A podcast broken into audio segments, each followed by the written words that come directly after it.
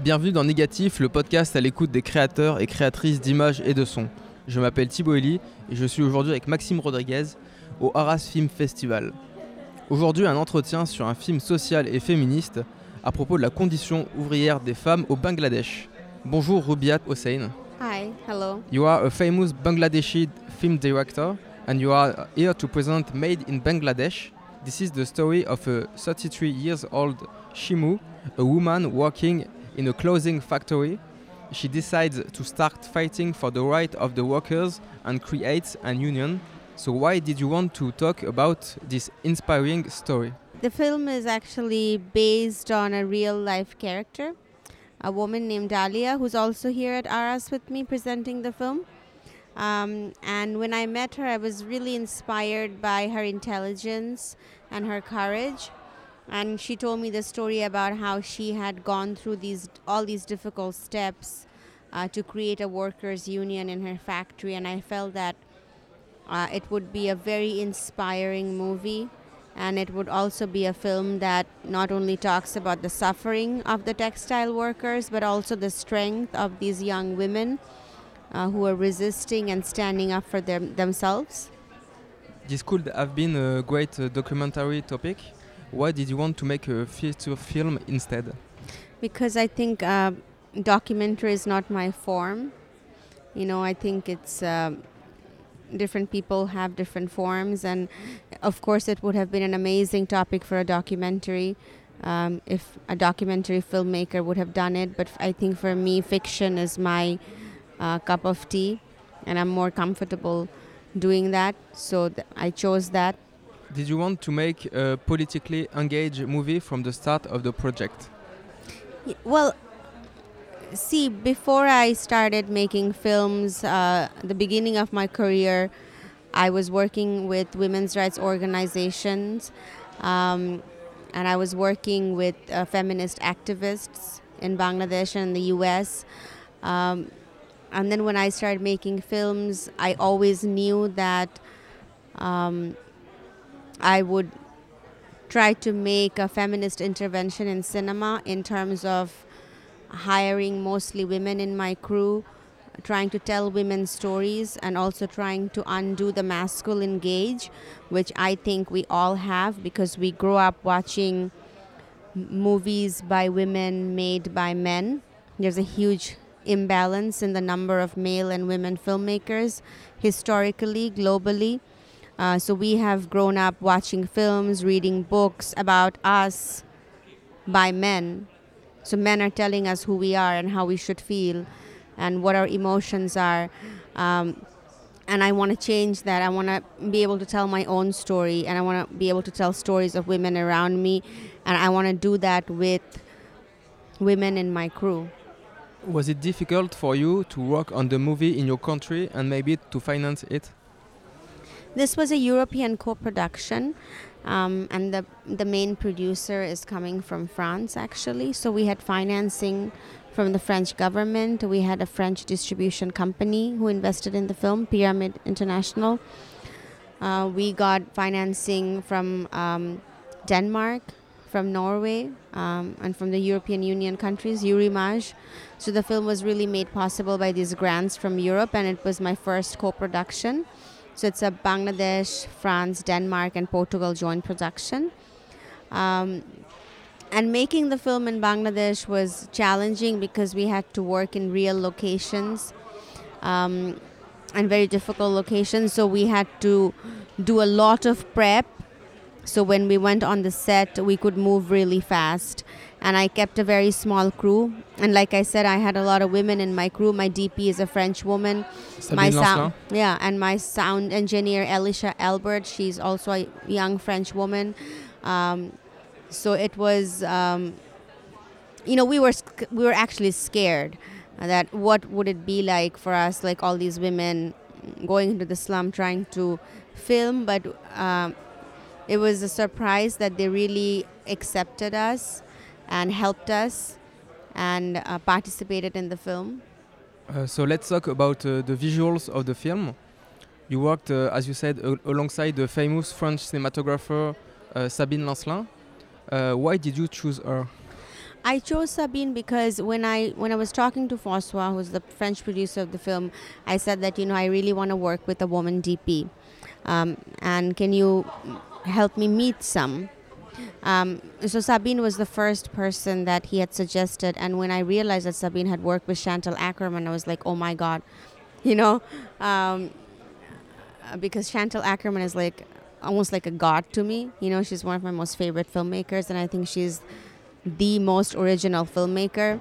Um, so I, when I found out that Sabine had this experience and she was coming from this generation of French women in cinema, uh, I kind of felt like, okay, she would be the right person. And then we met in Paris, and I felt very comfortable with her.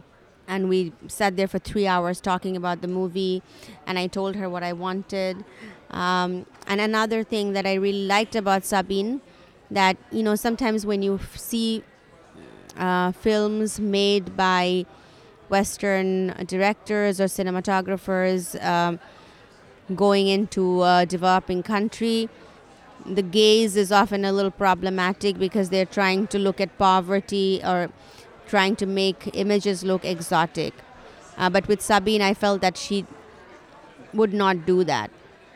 You know, she gave a lot of dignity to my characters and she gave a lot of beauty to, to my settings. You know, she had a lot of respect, and that was also one of the reasons why um, I wanted to collaborate with her. What were the key visual choices that you made with her?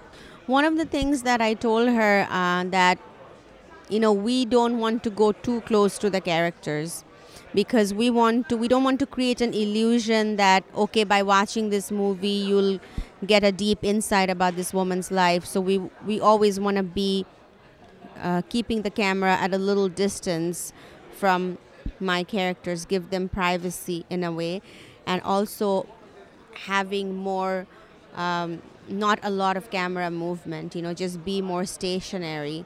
So really create a sense of like when you turn the pages of a storybook you know like a lot would happen in one frame and we wouldn't want to have too much camera movement except for the traveling shots.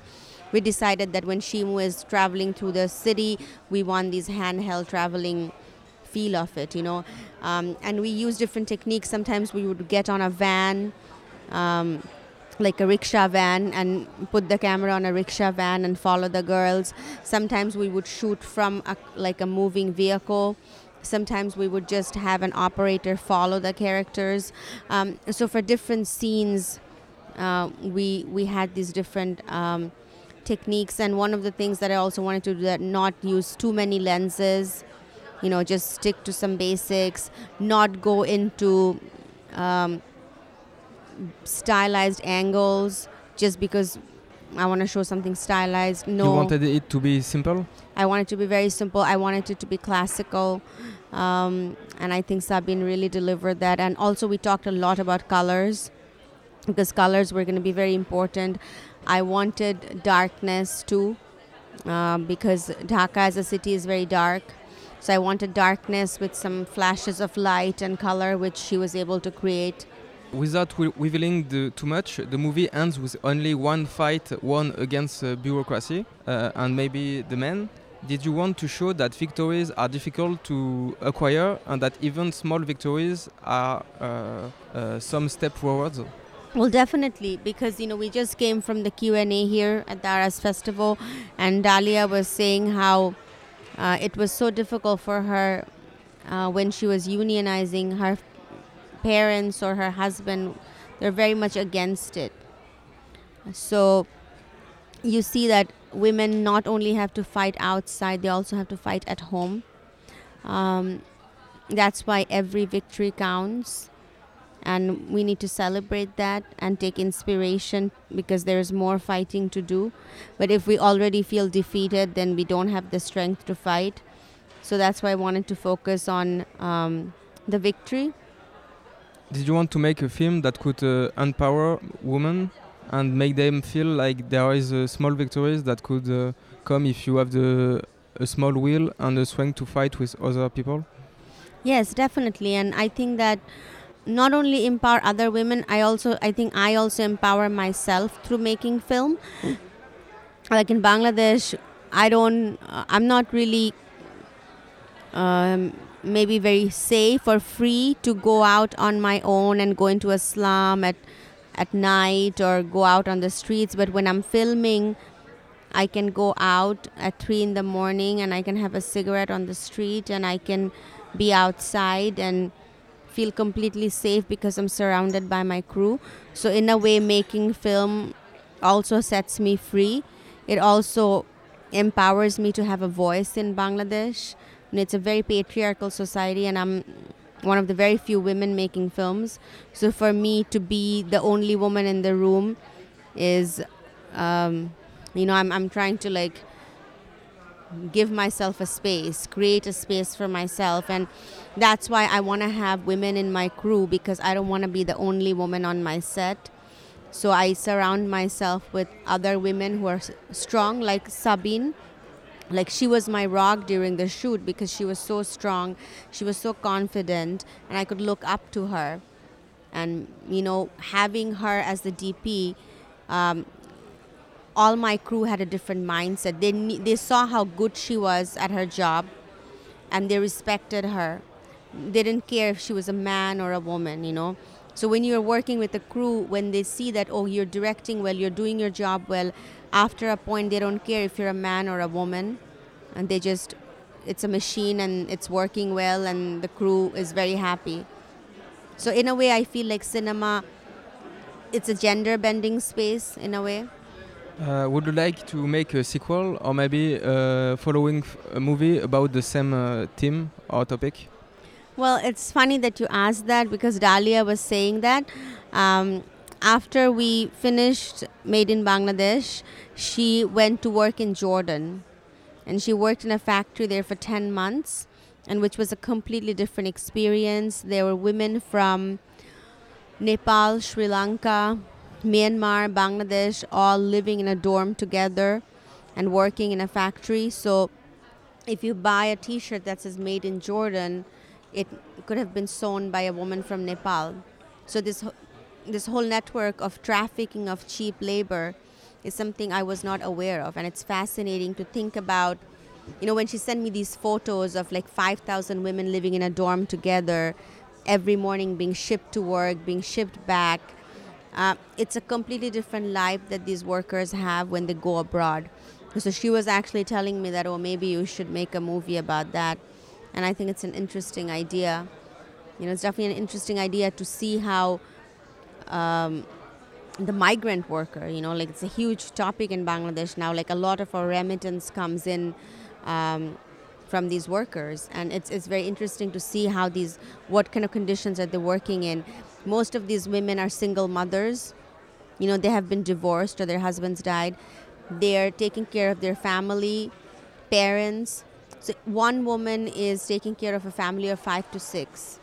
You know if she's making like 200 euro a month she's paying not only for herself but for five or six other people which i think is incredible you know so maybe this will be your next movie or do you have any other projects uh, in mind uh? well i um, i'm writing another film actually which is in script development stage and i'm applying for development grants um, which is again set in bangladesh but it's it's more personal it's more cerebral.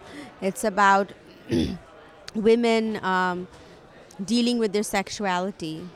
So women who are in um, a lesbian relationship, or a woman who's uh, who loves her husband, but she also wants to um, have sexual intimacy with other men, or a woman who's 60 and she is terrified of losing her youth and her sexual charm. So I'm setting the film in a beauty salon, which is a women's private space, and I want to show or explore how, uh, in a conservative Muslim society like Bangladesh, how do women experience their sexuality? How do they do it? Because there's so much guilt around it, you know. So how do you explore your desire? Okay, so your movie is set to release in France on the 4th of uh, December Thank you. I hope that I think France is the country where people really like to watch international movies. I've seen uh, more moviegoers here than I have seen anywhere else. People are very much used to watching films with subtitles. Um, even at the Arras Festival, I was very pleasantly surprised to see young kids, 12, 15 year old, coming to watch my movie, which is incredible. So I'm, I'm really glad that it's being released here where people have the culture of going to cinema for foreign language films. Well, thank you for this interview. Thank you.